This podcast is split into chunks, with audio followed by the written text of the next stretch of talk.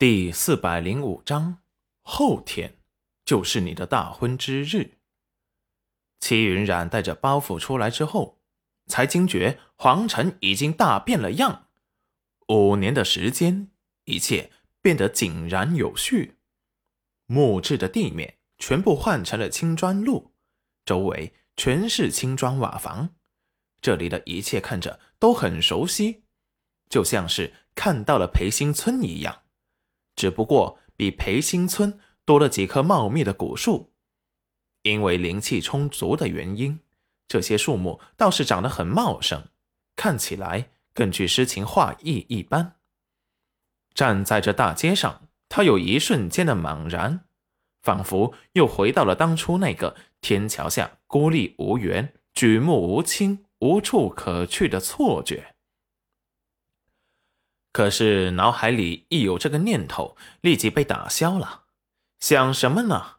现在他可是有家有师傅的人，还有一直陪伴着他的四大护法。说完，清除了脑海中的错觉，来到凡世之后，首先看到的是赵宝业。此时他正在酒楼中以楼独醉，那酒就像不要命的往嘴里灌。只听旁边的小厮劝道：“小王爷，我们回去吧。后天就是您的大婚之日，您该回去准备准备。待会回去晚了，王妃可得生气了。”赵宝业像是没听到他的话一般，眼神迷离的看着逐步急防出现在面前那道他一直刻在心底的身影。戚云染皱眉。喝这么多做什么？想要问个话都不方便。只见赵宝业忽然激动的站起来，朝着戚云染走去，就想把戚云染收入怀中。戚云染嫌弃的看了他一眼，立即闪开：“你干什么？喝醉了耍酒疯啊？”“不，不是。”赵宝业看着戚云染突然闪开，脑中的酒意醒了一大半。他不敢置信的看着出现在他面前的戚云染，而后指着戚云染对着小厮说道：“你看到了吧？那才是我最爱的女人。谁稀罕娶什么妻子？他们跟他提鞋都不配。”那小厮一惊，立即向着戚云染看去，刚才没有细看。现在这一细看之下，这姑娘可真是九天下凡尘的仙女似的。要是小王爷喜欢，娶回去做个妾室也是可以的。他还没说完呢，就见那姑娘突然脸黑，指着赵宝业一阵大骂：“赵宝业，你是不是脑子有病啊？我是来拿银子的，快点给钱！”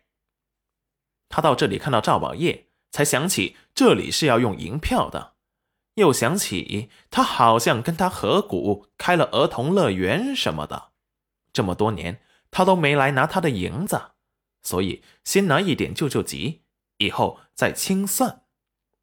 只见赵宝业一听，立即把兜里的银票全拿了出来，放在了桌上。呃，那给你，这里只有这么多。嗯，不够，我我再回家拿。齐云染拿起桌上的银票数了数，那小厮立即不干了：“这位姑娘，还请你把桌上的银票放下。我家小王爷是喝醉了，要是他醒过来知道你骗了他的银票，你可能会吃上官司的。”齐云染才不理他呢，拿着银票数了数，一共四万两。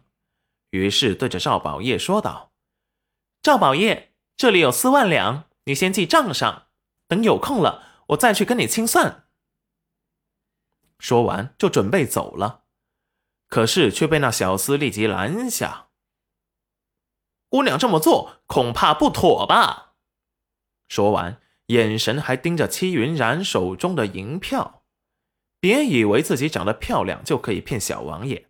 他今夜要忠心护主，明日小王爷酒醒之后，肯定会嘉奖他。齐云冉看了眼眼神晶亮的、呆呆的看着他的赵宝业，仿佛什么事都打扰不到他看他的专注目光。赵宝业，你这小厮再不让开，我可不会给你面子，要开打了。